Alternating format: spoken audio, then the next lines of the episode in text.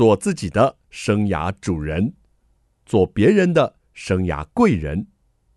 听听职涯顾问蓝如英的蓝老师生涯学堂，启动你的。精彩人生，听众朋友好，欢迎透过环宇广播电台和 Parkist 收听蓝老师生涯学堂，我是节目主持人蓝如英蓝老师。我们这个系列呢，进行的是健康百分百，人生更精彩。今天为您邀请到的专家呢，是新竹马街医院乳房外科的医师张建仁医师。蓝老师好，各位听众好，我是新竹马街一般外科张建仁医师。一般外科跟乳房外科有什么区别？其实以前在医院里面，乳房外科是归在一般外科里面。那现在就是因为乳房这一方面的业务，比如说乳癌病人越来越多之后，慢慢就独立出来，成为一个专门的乳房外科。不然以前大部分的病人乳房有疾病，不知道去看什么，因为有些人甚至会跑去。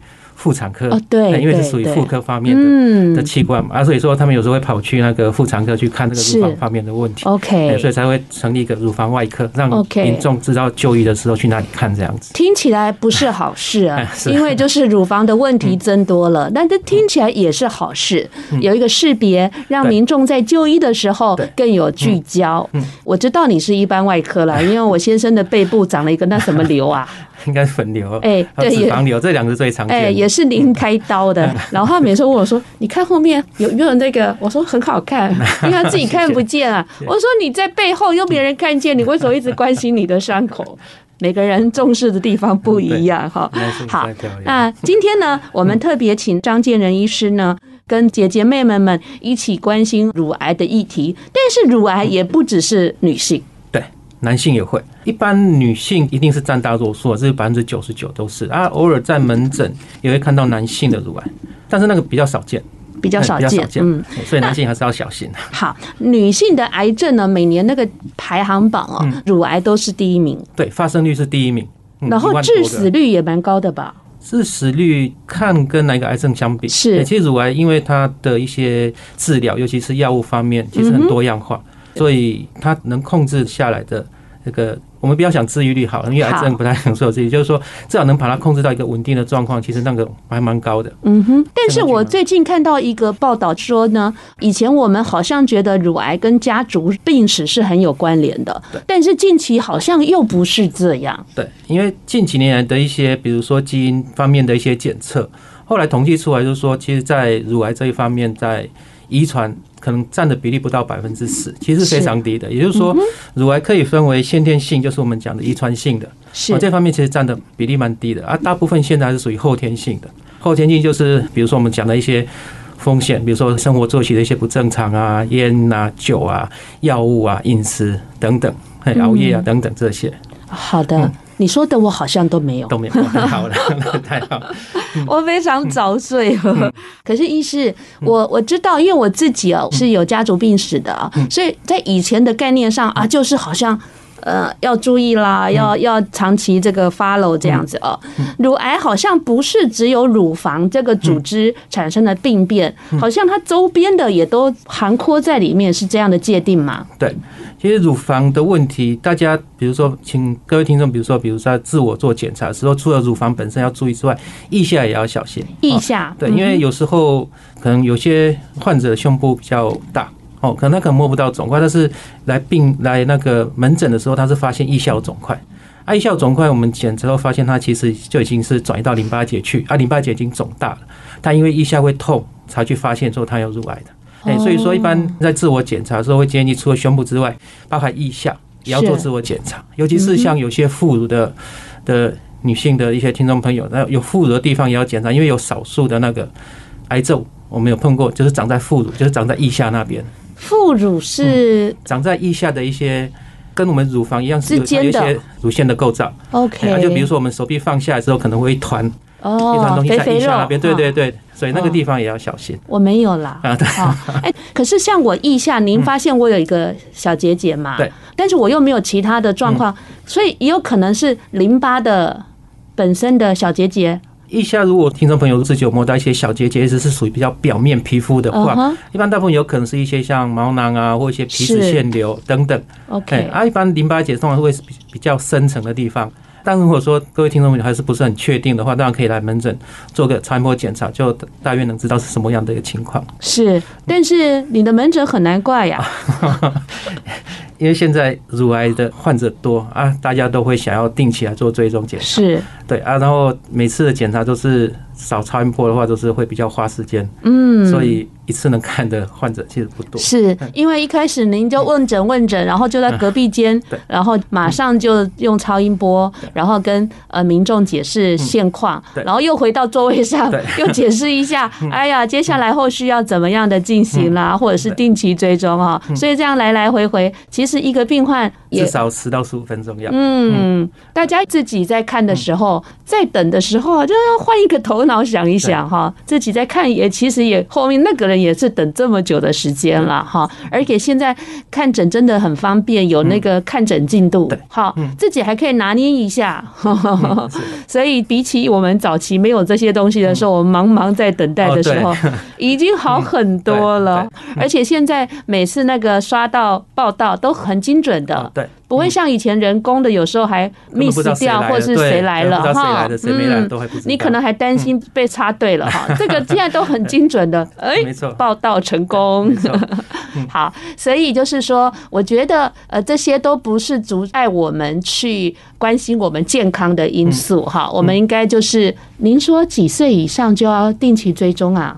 定期追踪，第一个就是如果说有家族史的话，这一般就会建议比较年轻的时候，比如说二十几岁，我们其实有些女生发育其实蛮早，四十几岁就会长一些像纤维腺瘤的一些肿块。我一般是说年轻的时候可以先自我检查哈，比如说每个月自我检查一下啊，有家族史的，如果说不放心，他也可以先来门诊做个超音波，先看乳房里面有长东西。是，嗯哼，那如果四十岁以上，是不是？真的要严正一点以待。对，是因为台湾根据统计来讲的话，乳癌好发年龄大约会在四五十岁这个年龄层，而且又比国外稍微提早了一点，大约都是在停经前的这段年纪的妇女，比如说四十几岁。是，所以国健局有提供，就是说为什么他建议就四十五岁开始要做乳房摄影？哦，就是说这个属于高危险群的这个年龄层，会建议要定期做筛检，有问题的话提早发现，早点做治疗。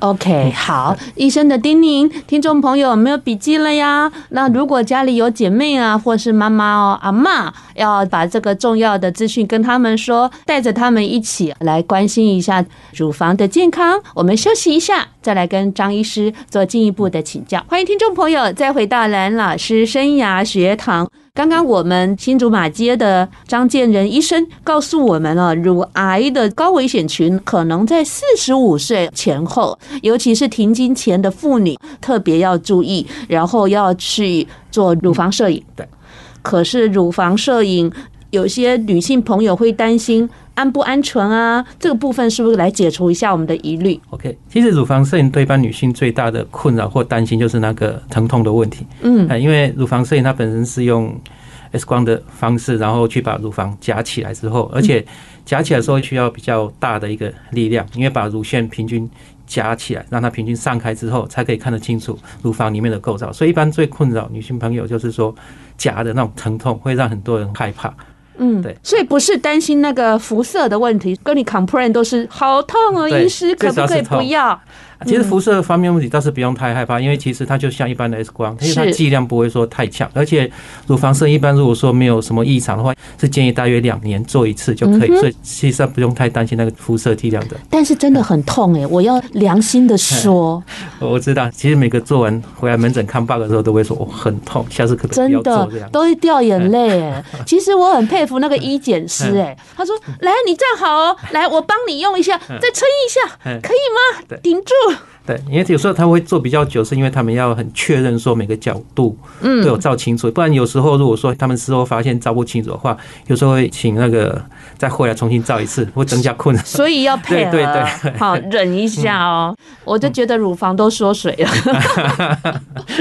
好啦，姐姐妹妹，我们那个我知道，因为我也是两年要做一次，我也是张建仁医师的这个，哎，下次你看到我跟我打个招呼，我蓝圈英就是我啦。啊，医师，那您的建议是乳超，嗯，一年乳射一年这样吗？其实这个会困扰很多女性朋友，就是说，哎，我大约多久要做一次检查？是是是。欸，我们一般是分为，比如说像是不是属于高危险群的，哦，或者说在平常检查里面有没有看到一些什么异常的？是。哦，如果说针对高危险群，或者说检查有平常有长一些，比如说纤维瘤啊等等一些肿块的话，就会建议缩短时间。如果说是属于非高危险区，或者说超音波啊、乳房摄影都没特别异常的话，我们就可以建议。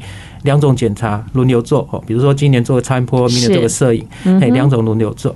所以就是看你的状况啦，医师会给你一个建议值，那你就要好好写在你的 schedule 里。啊，你在不不清楚，跟医生讨论解了清楚啊。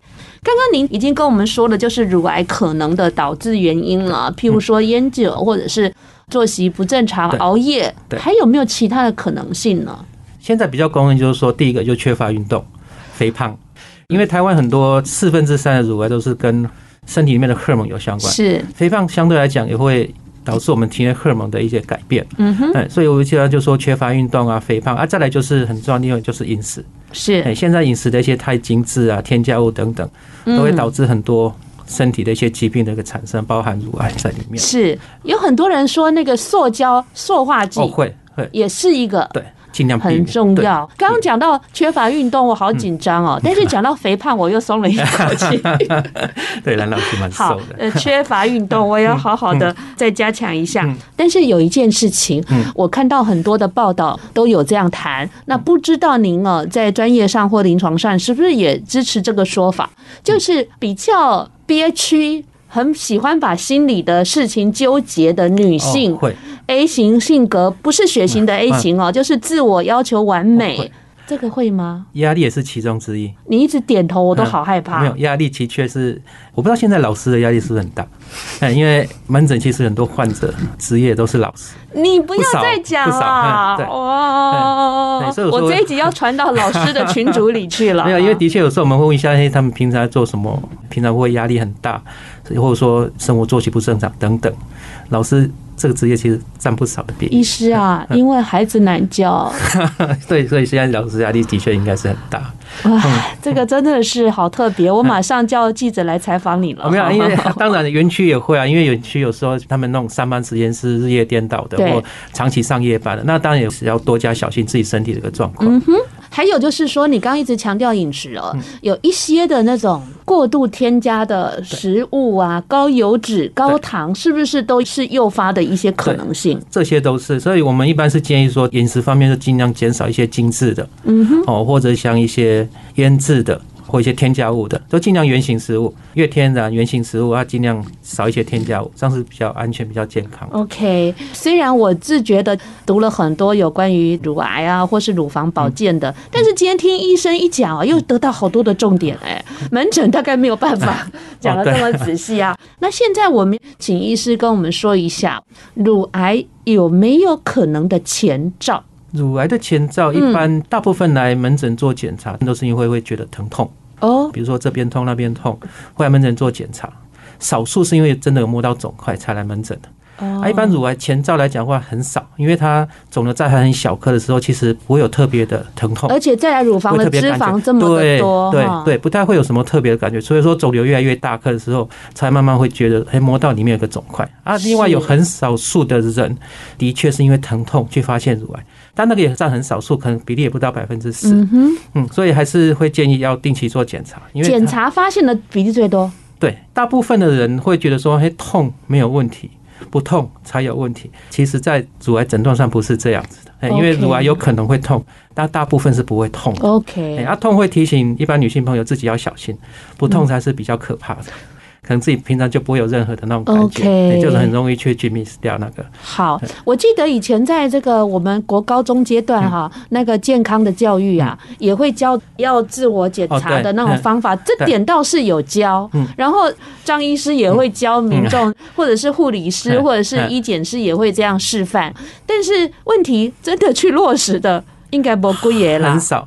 因为其实我们通常在门诊的时候跟一般女性患者说，尽量就是至少维持一个月自我检查。嗯，但是大部分都会说，哎，按摩起来就是这边一块东西，那边一块东西啊，没有办法去做区别。是，所以我通常会建议女性朋友初期的时候频繁做自我检查，就是先了解一下你自己身体的一个构造，哦，先熟悉一下身体的构造，什么是正常，什么是不正常的。哦，这样日日后如果说哪个地方摸起来觉得，哎，跟以前感觉不太一样，那就很快能去发觉。是，哎，如果说久久才做。一次自我检查，你会发现说自己摸起来感觉上都是差不多。我不晓得是张医师说的还是那个医检师说的哈，因为那个在做乳摄，遇到有些医检师他也会说你回去要这样子。啊。然后不晓得是谁说他教了有一个方法，我觉得。听起来好好笑，但是也是蛮实在的。他说你可以拿一个这原子笔，然后做一个小记号哈，你就可以大概知道你哪边的状况是怎么样。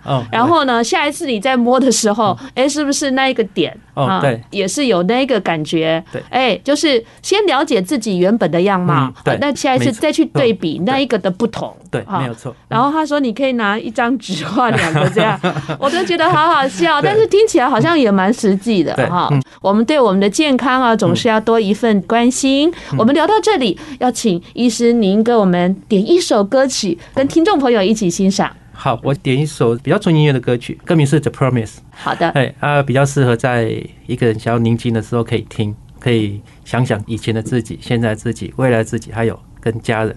啊，就是希望女性朋友不要害怕。就算得到乳癌，也不要害怕来接受治疗。我觉得医生好像神父的感觉，没有没有，就是我们好好的宁静的思考一下关于我们自己。欢迎听众朋友再回到蓝老师生涯学堂，我是节目主持人蓝如英蓝老师。蓝老师生涯学堂呢，是每个礼拜二晚上七点在环宇广播电台 FM 九六点七跟听众朋友空中相见，在隔个礼拜二的早上七点重播，还有在各大 Podcast 的平台都有蓝老师生涯学堂。播出，欢迎听众朋友锁定你喜欢收听的方式，跟着蓝老师一起来学习。我们今天进行的系列是健康百分百，人生更精彩。我们今天邀请到的专家呢，是新竹马街医院一般外科，也是乳房外科的医师张建仁医师。蓝老师，各位听众朋友，大家好，我是新竹马街医院的一般外科及乳房外科的张建仁医师。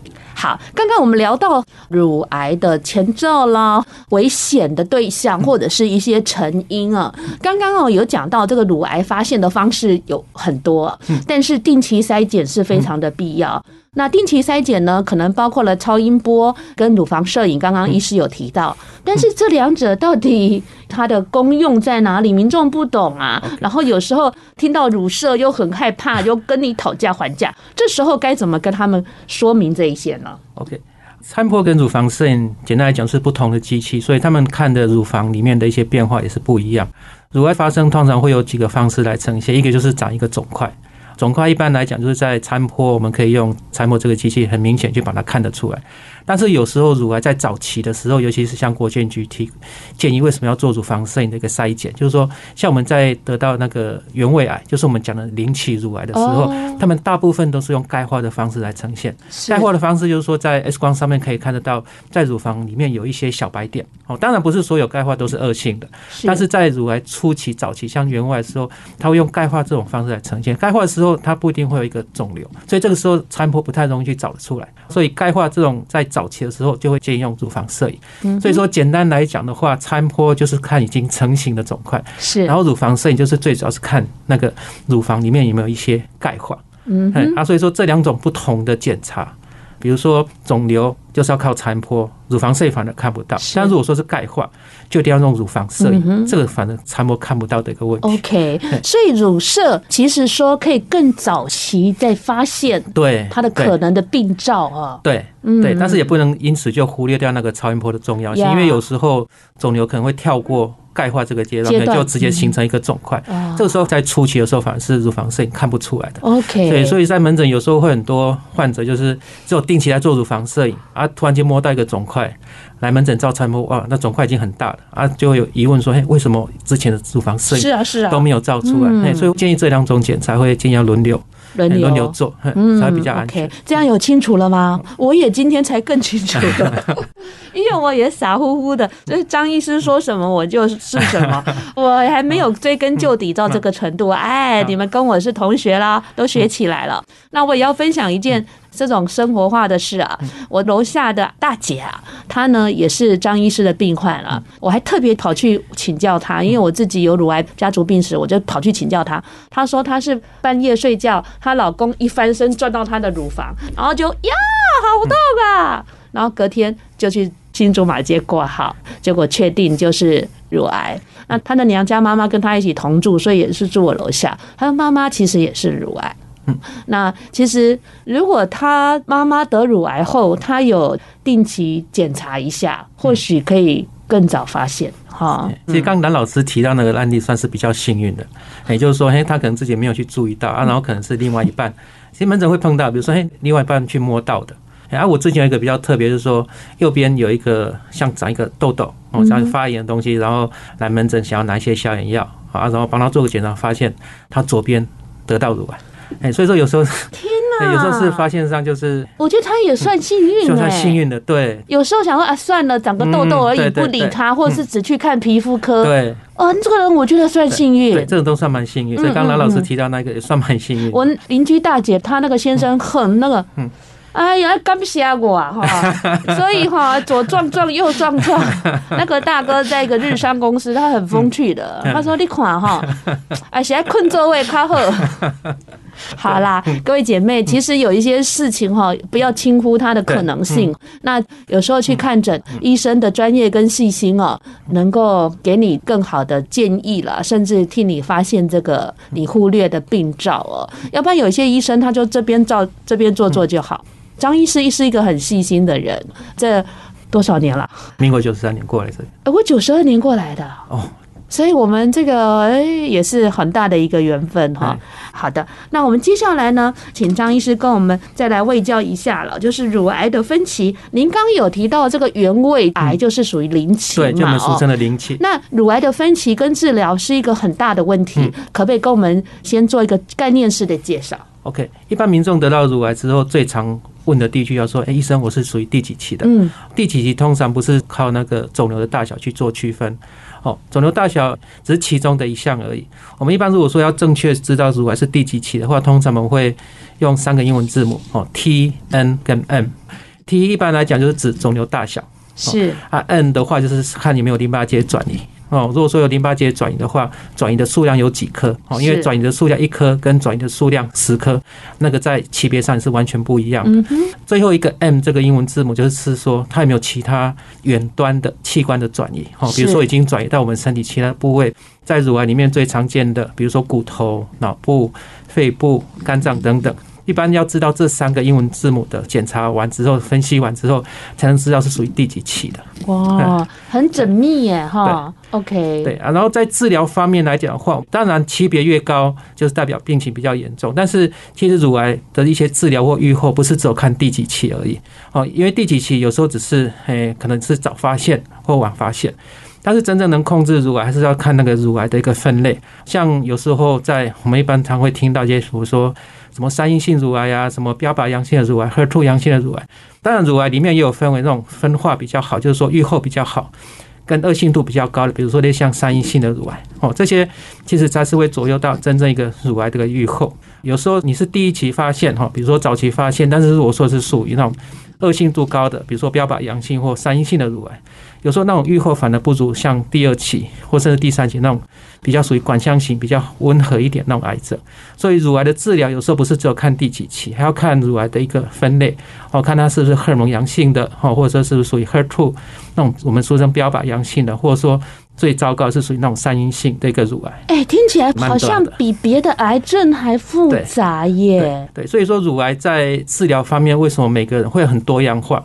哦，就是因为乳癌要用什么药物治疗，要针对肿瘤做蛮多的一些分析，才能知道说个人化的一些治疗。嗯，再去选择比较正确的一些药物。是。那在您目前的病患当中啊，如果真的是罹患乳癌了，它的级别大概通常是在什么期居多呢？一般如果说是民众自己摸到东西来门诊的话，几乎都是属于第二期了。啊，因为东西一个肿瘤会大到让民众能自己摸到的话，通常肿瘤已经蛮大颗的，所以很多都是属于第二期开始起跳的。是，哎，所以再次强调自我检查啊，还有定期追踪的一个重要性，是真的非常的重要哦。好，我们休息一下，再来跟张医师做进一步的请教。欢迎听众朋友再回到蓝老师生涯学堂，今天谈的是乳房的预防跟治疗。那张建仁医师说，百分之九十九是女性，因为我们有这个组。织脂肪比较大一点，所以我们女性要罹患这样乳癌的比例是比较高一点。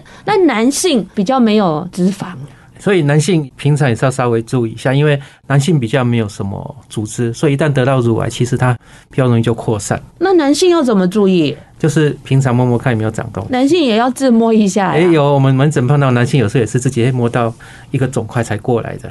他们的胸部是比较有肉吗？我碰过有些是老人家很瘦的。是哦，他都是很明显摸到一块东西在里面，这点真的是很重要哎。啊，当然比较少见了，而且一般男性也不会每次来门诊做检查，所以会来门诊一般都是有摸到有硬块，才会想来门诊做进一步的检查。对啊，我每次去等门诊都是看到女生啊，那男生来都是陪老婆来的啦。所以，我们男性朋友呢，一个月摸一次好了，注意一下自己的健康哦。那坊间呢有一些的想法，不晓得正不正确，我想要就教于张医师啊，就是更年期的妇女有时候可能因为更年期的一些不适症，然后会服用荷尔蒙。那服用荷尔蒙会容易诱发这个乳癌的可能性吗？服用荷尔蒙的确是一个蛮好的一个议题，因为荷尔蒙其实是有它的好处，但是也有针对乳房这方面来讲，也有它的一个坏处。也就是说，台湾有大约四分之三的乳癌都是属于荷尔蒙阳性的。荷尔蒙阳性是什么意思呢？就是说，我们身体内的荷尔蒙是可以提供一个很好的一个营养，来给这些肿瘤细胞提供它的一个生长。所以，为什么我们以前听过说什么出经早，停经晚？对，都比较容易得到乳癌，或者说那我没有生过小孩，没有喂过母奶，为什么比较容易得到乳癌？因为这些人一生就是会暴露在比较长时间的一个荷尔蒙的影响的一个环境下。所以说，如果说我们有喂母奶，有生小孩，比如说在怀孕的这九个月的时间，或者说生小孩之后喂母奶这段时间，哈，这段时间当然就可以比较少暴露在那荷尔蒙环境当中，所以。荷尔蒙的确是要稍微特别注意的一些事情，也就是说，如果说接近更年期的妇女有一些比较严重的一些更年期症状，真的会影响到日常生活的话，当然可以跟妇产科医师好好的讨论，说，有没有必要服用一些药物。是，当然，如果说要服用药物的话，第一个会建议先来门诊先做个检查，嗯嗯，先确定一下说乳房里面有没有什么问题。哦，哎，如果没有问题，那这样可以先服用。啊，服用的过程建议先缩短时间来做检查，比如说半年一次。服用期间一般。多久它会导致乳癌？这个真的没办法知道。